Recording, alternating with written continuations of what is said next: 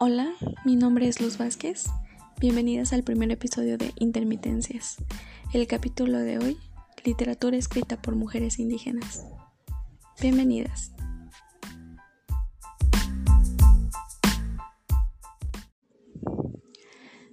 Como ya escucharon, están en Intermitencias. En este episodio estaremos reflexionando sobre la escritura hecha por mujeres indígenas. En los episodios siguientes también nos preguntaremos cómo se podría analizar estas obras y desde qué perspectivas se podrían abordar. Hoy voy a destacar a la poeta Juana Karen Peñate, una poeta de la comunidad Chol, una comunidad que está en el estado de Chiapas y en algunas partes de Tabasco y Campeche. Yo tengo la habilidad de hablar esta lengua, entonces fue este uno de los vínculos que me llevó hasta la obra de Juana Karen Peñate, en especial en su libro Ipusik al Mayelum, Corazón de Selva. Bueno, ya al lado de esta poeta Chol hay varias escritoras también contemporáneas que están escribiendo en su lengua, como lo son Nadia López, Miquea Sánchez, Enriqueta Lunes y Celerina Patricia, por mencionar algunas. ¿No? Ellas tienen textos diferentes, ¿no? Poesía diferente que tiene cierta particularidad. Además, estas mujeres escritoras también muchas de ellas son activistas eh, o promotoras culturales de, en su comunidad. Y bueno, en primer lugar, me gustaría destacar el contexto al que ellas pertenecen, porque eso nos va a decir desde qué lugar hablan, cuál es su lugar de enunciación, lo cual me parece muy importante situarlas, situarlas porque debemos de pensar qué es lo que la crítica se ha centrado en analizar, como es la literatura canónica y, y nos preguntamos, ¿no? ¿Qué pasa con estas escritoras que lo hacen, escriben desde lugares periféricos, como lo son las comunidades indígenas? Entonces, en el caso de Juana Karen, ella escribe desde el ejido de Emiliano Zapata, que pertenece a la comunidad al municipio de Tumbala, Chiapas.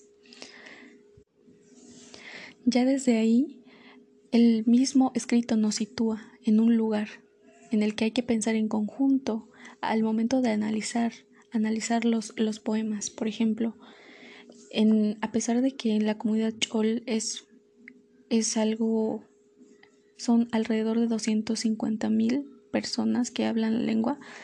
y cada una, cada comunidad tiene ciertas particularidades que la distinguen de otras comunidades, a pesar de que tienen la misma lengua. Entonces, eh, son diferentes dialectos, son al menos tres dialectos en, ese, en, ese mismo, en esa misma lengua chul. Entonces, hay que tener muy en cuenta eso, porque esta misma escritura va a hacer que nos enfrentemos a buscar eh, las situaciones en las que se escribe este, este texto. Bueno, y los temas principales, nos dice Hermann Bellinghausen, eh, son, por ejemplo, las raíces ancestrales, los mitos, las autoafirmaciones comunitarias, ¿no? De esto están escribiendo las y los poetas en, en, en su poesía o en sus textos. Y en el caso de Juana Karen Peñate, claro que, que tiene estos temas, ¿no? Estos temas que se repiten en, en varios poetas, pero va más allá.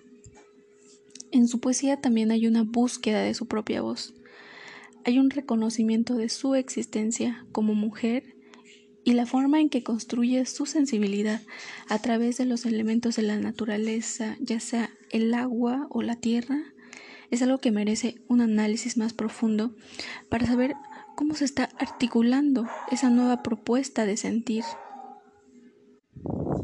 Esta reflexión desemboca en mi tarea como crítica, porque este análisis, este ensayo que se va a generar acerca de su obra, va a abrir un panorama en el campo de lo literario gracias a una cierta perspectiva crítica que se le va a añadir y, ¿por qué no? Más adelante puede generar preguntas y abrir más espacios para conversar este tipo de literatura.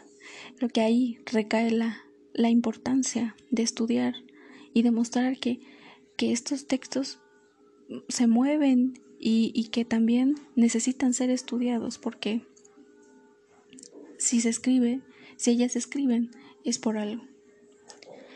Bueno, hemos llegado al final de este capítulo y no se pierdan el siguiente en el que estaremos hablando más a profundidad de este poemario y, y Pusik al Mayelum, Corazón de Selva. Hasta la próxima.